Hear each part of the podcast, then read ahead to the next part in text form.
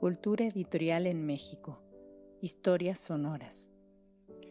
Les damos la más cordial bienvenida a una cápsula de Cultura Editorial en México. Historias sonoras. En esta iniciativa nos proponemos ofrecer algunos fragmentos de historia, la historia de los editores y las editoriales, de los sellos y de las colecciones bibliográficas, de publicaciones periódicas y revistas culturales.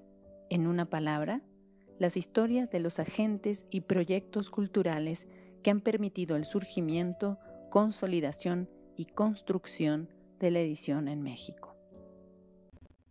Editores, imprentas y diseñadores del fondo. Noticias sobre las entrañas del área de producción. Investigación y texto por Marina Garone Gravier. Lectura a cargo de Brenda Pamela Torres Ruiz. Primera parte. La historia del fondo no se comprendería solo tomando en consideración los aspectos vinculados con su catálogo editorial. En la construcción de la casa también confluyeron los aspectos materiales y técnicos de la edición, el diseño y la impresión de las obras, que han hecho posible sacar a la luz millones de ejemplares. En esta empresa participaron muchos editores, operarios de talleres tipográficos, ilustradores y diseñadores, quienes formaron el entramado humano del departamento técnico, la gerencia de producción y el Departamento de Diseño de la Casa, sobre los que a continuación daremos algunas breves noticias. Por las actividades relacionadas con la publicación de El Trimestre Económico, Daniel Cosio Villegas y Eduardo Villaseñor, sus primeros directores, se fueron adentrando en el negocio editorial, lo que también incluyó los aspectos técnicos de la producción impresa y la comercialización de las obras. En esa primera etapa de la casa, el director tenía responsabilidad directa sobre los aspectos materiales de los libros, y era él quien decidía, entre otras cosas, la compra de tipos móviles y papel. Justamente en esa etapa temprana de la editorial se conocieron Cosío y José Vázquez, quien, e, quien era entonces gerente de la imprenta mundial de Rafael Quintero. Aunque inicialmente el trimestre económico se hacía en los talleres gráficos de la Nación, desde 1936 la revista se produjo en la imprenta mundial, y por eso Vázquez se encargó de su impresión y de otras labores gráficas para el fondo. En 1937, Quintero vendió la imprenta a los trabajadores, que se organizaron en cooperativa, pero debido a fricciones políticas entre los miembros de esa entidad, ocasionadas por sus diferencias de opinión sobre la Guerra Civil Española, la imprenta comenzó a decaer, hasta que quebró en 1938. A ese inconveniente hubo que sumarse la irregularidad en el suministro de papel en México, que no se estabilizó hasta 1938. Recordemos que, con el fin de impedir las peleas entre las fábricas nacionales y las papeleras extranjeras que operaban en el país, en septiembre de 1935, el presidente Lázaro Cárdenas constituyó la productora e importadora de papel SA, PIPSA, como entidad que buscaba regular y garantizar el abastecimiento de papel a las imprentas mexicanas. Sin embargo, la estabilización de precios y suministros requirió algunos años más. Estos problemas ocasionaron que el fondo tuviera que encontrar otros talleres, y así fue como empezó a trabajar con la imprenta universitaria, la Cooperativa de Artes Gráficas Comerciales, a la que el fondo había prestado tipos y linotipos. La imprenta Aldina, los talleres gráficos de la Nación, los talleres tipográficos Modelo y los talleres Veracruz, así como con Manuel León Sánchez y Acción Moderna Mercantil. Con la quiebra de esta última, Raúl Fernando Cárdenas convenció a Cosío de comprar el taller para uso exclusivo del fondo. El gerente habría de ser el ya mencionado José Vázquez. Se formó entonces una sociedad para comprar la imprenta, en la que participaron Vicente Polo, Javier Márquez y el propio Cárdenas, quienes serían los fundadores de Imprenta Gráfica Panamericana. El taller contaba con dos Miller, un Optimus y una Chandler de pie para imprimir portadas. A mediados de 1939, debido al aumento del ritmo de producción, se hizo evidente la necesidad de crear el departamento técnico, y esa etapa coincidió con la afluencia de intelectuales, escritores y editores del exilio republicano español a México. Javier Márquez, uno de ellos, fue quien se ocupó desde su llegada de la producción editorial del fondo, desde luego con el apoyo de José Vázquez. En 1942, Joaquín Díez Canedo se incorporó a la casa como atendedor de galeras, Tres años después, ya encabezaba el departamento técnico, y de allí pasó a ejercer el cargo de gerente de producción, hasta su renuncia en 1962, año en que fundó Joaquín Mortiz, sello esencial en la historia de la cultura mexicana del siglo XX. En 1945 se sumaron al departamento técnico Sindulfo de la Fuente, Luis Alaminos y Vicente Herrero, y en ese mismo año se iban Francisco Guiner de los Ríos y Javier Márquez. En 1946 se incorporó un muy joven Antonio Alatorre, al que luego se sumaría su paisano Juan José Arreola. Ellos fueron los primeros dos mexicanos del departamento técnico. Aunque ambos estuvieron ligados de manera formal a las labores editoriales del fondo durante escasos dos años, ambos salieron en 1949. Continuaron su relación como colaboradores externos y autores de la casa.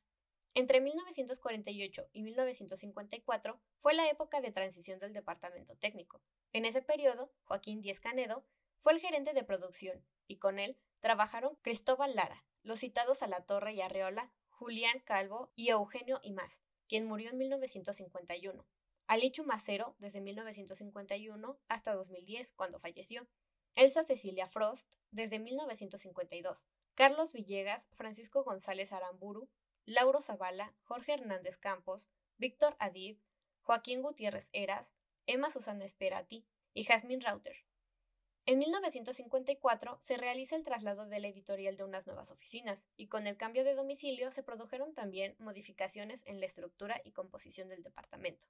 Se incorporaron entonces Augusto Monterroso, Enrique González Pedrero, Juan Almela Melia, padre, Martí Soler, María Teresa Silva, Roberto Reyes Mazón, Saúl Crispin Jiménez, Ernesto Mejía Sánchez, José Contreras Vázquez, Sonia Tancredo y Federico Galván, Joaquín Díez Canedo tenía un refinado gusto tipográfico, formado, entre otros estímulos, por la admiración que sentía por el trabajo editorial de Juan Ramón Jiménez y José Bergamín, de la editorial Seneca. Consideraba que, salvo algunas excepciones, como Editorial Alcancía de Justino Fernández y Edmundo O'Gorman, los libros que se hacían en México a finales de la década de los 30 del siglo pasado no contaban con buenas características visuales, y ponía como ejemplo de esa falta de gracia estética los de Editorial Botas y Porrúa, aunque consideraba que la baja calidad gráfica no era un problema exclusivo de México, sino de la edición internacional de ese momento. En el grupo de los libros poco atractivos incluía los editados por el fondo, de los que decía que eran muy feos.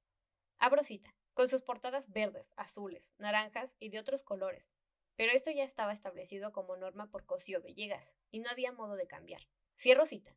Una de las colecciones que más le desagradaba desde el punto de vista gráfico era Tierra Firme, a la cual consideraba, abro cita, modelo de lo que no se debe hacer. Cierro cita.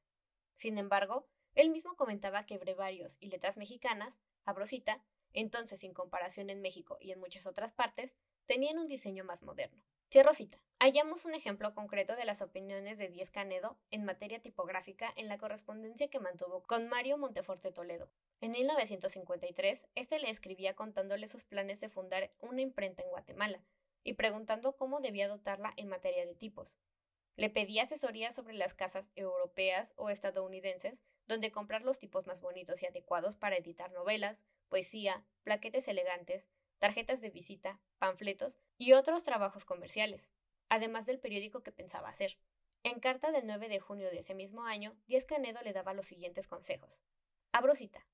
Por lo que se refiere a los tipos de imprenta, supongo que deben ustedes pedirlos a los Estados Unidos, porque imagino que los linotipos de Guatemala, lo mismo que los de México, son norteamericanos. Parece ser que las matrices europeas no se adaptan a las máquinas americanas. En ese caso, lo mejor es que se dirijan a la Merganthiler Linotype Company, 29 Rison Street, Brooklyn, número 5, New York, pidiéndoles un catálogo de Linotype Faces, y elijan las que más les gusten. Siempre es conveniente contar con tres cuerpos, 8, 10 y 12, por ejemplo. Y aparte de eso, también un tipo especial para los trabajos comerciales. De esos se llaman modernos.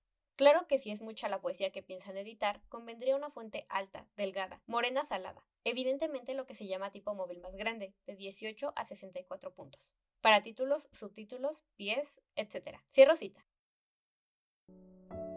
Agradecemos a los investigadores y profesionales del mundo del libro y la edición por el apoyo en la elaboración de contenidos. Los interesados en proponer nuevos contenidos, no duden en escribirnos a culturaeditorialmx.gmail.com. Los invitamos a seguirnos en Cultura Editorial en México, Historias Sonoras. Gracias por su atención.